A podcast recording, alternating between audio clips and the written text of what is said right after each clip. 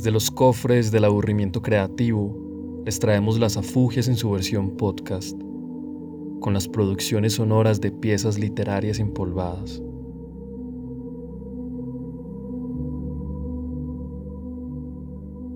Para la figura 5, traemos una de las correspondencias de Franz Kafka a Milena Yesenka, uno de sus dramáticos y decisivos amores.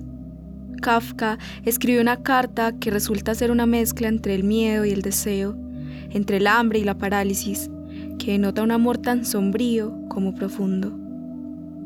Esperamos que la tormenta de esta correspondencia llegue a sus horas y se extienda prolongadamente, cualquiera que sea el día.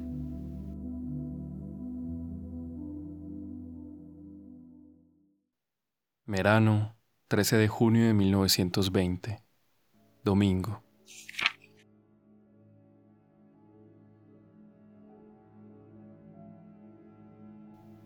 Hoy, una cosa que tal vez aclare muchas otras, Milena. Que nombre rico y denso, apenas es posible levantarlo de pura plenitud, y no me gustó mucho al principio.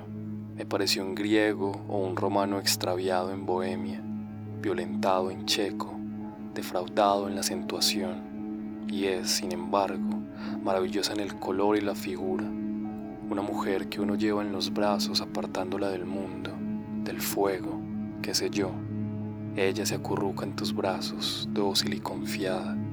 Solo el acento que recae sobre la I es duro. No se te escapa el nombre de un salto. O no será, quizás, simplemente el salto de alegría que das con tu carga escribes dos tipos de cartas. No me refiero a las escritas a pluma y a lápiz, aunque lo escrito a lápiz insinúa por sí mismo muchas cosas y ya hace que uno aguce el oído. Pero esa distinción no es decisiva. Por ejemplo, la última carta con la tarjeta de alojamiento está escrita a lápiz y me hace feliz. Feliz me hacen, en efecto. Comprende, Milena, mi edad, mi desgaste, y sobre todo el miedo, y comprende tu juventud, tu lozanía, tu valentía, y mi miedo crece más y más, porque significa un retroceder ante el mundo.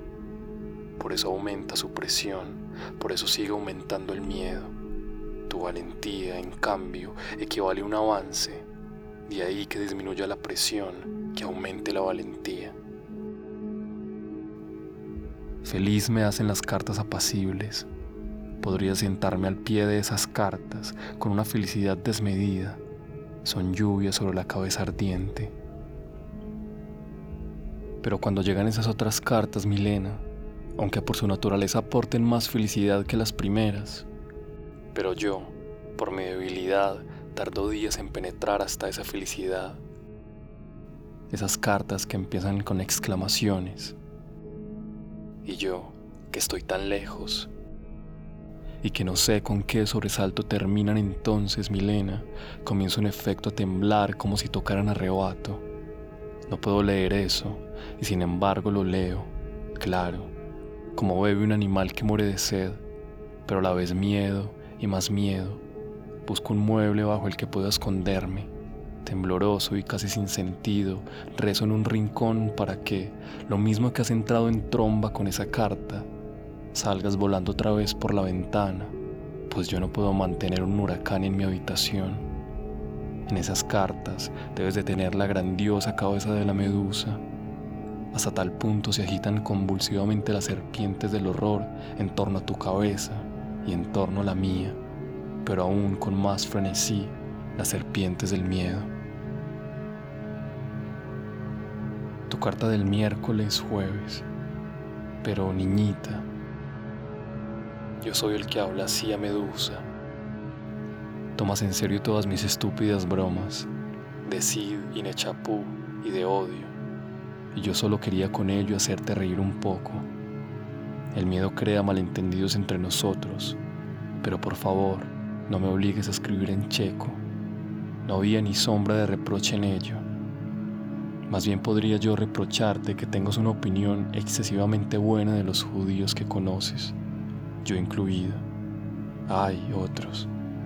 A veces querría embutirlos a todos ellos, yo incluido. en el cajón del armario ropero, esperar después, luego abrir un poco el cajón para ver si ya se han asfixiado todos. Si todavía no es el caso, cerrar otra vez el cajón y continuar así hasta el final. Por otra parte, lo que dije sobre tu discurso era en serio. Una y otra vez se desliza Ernst en la carta. Quizás sea horriblemente injusto con él. No puedo reflexionar sobre eso. Pero casi igual de fuerte es la sensación de que ahora estoy vinculado a él y cada vez con más fuerza. Casi habría dicho, a vida y muerte, si pudiera hablar con él.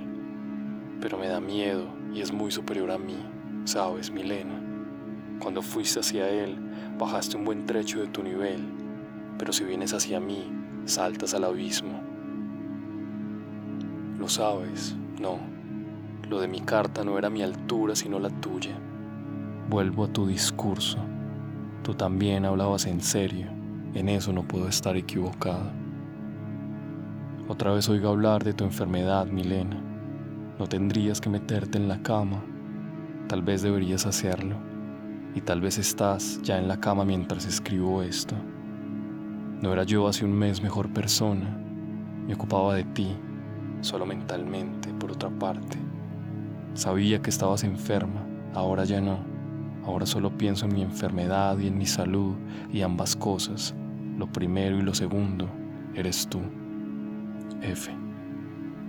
Hoy, para escapar de esta atmósfera de insomnio, he hecho una pequeña excursión con el ingeniero, mi preferido.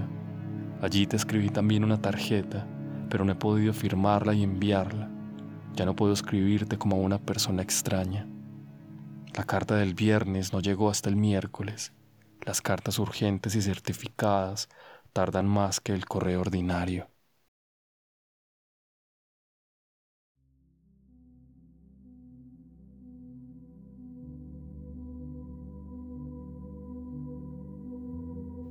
Agradecemos haber llegado hasta aquí.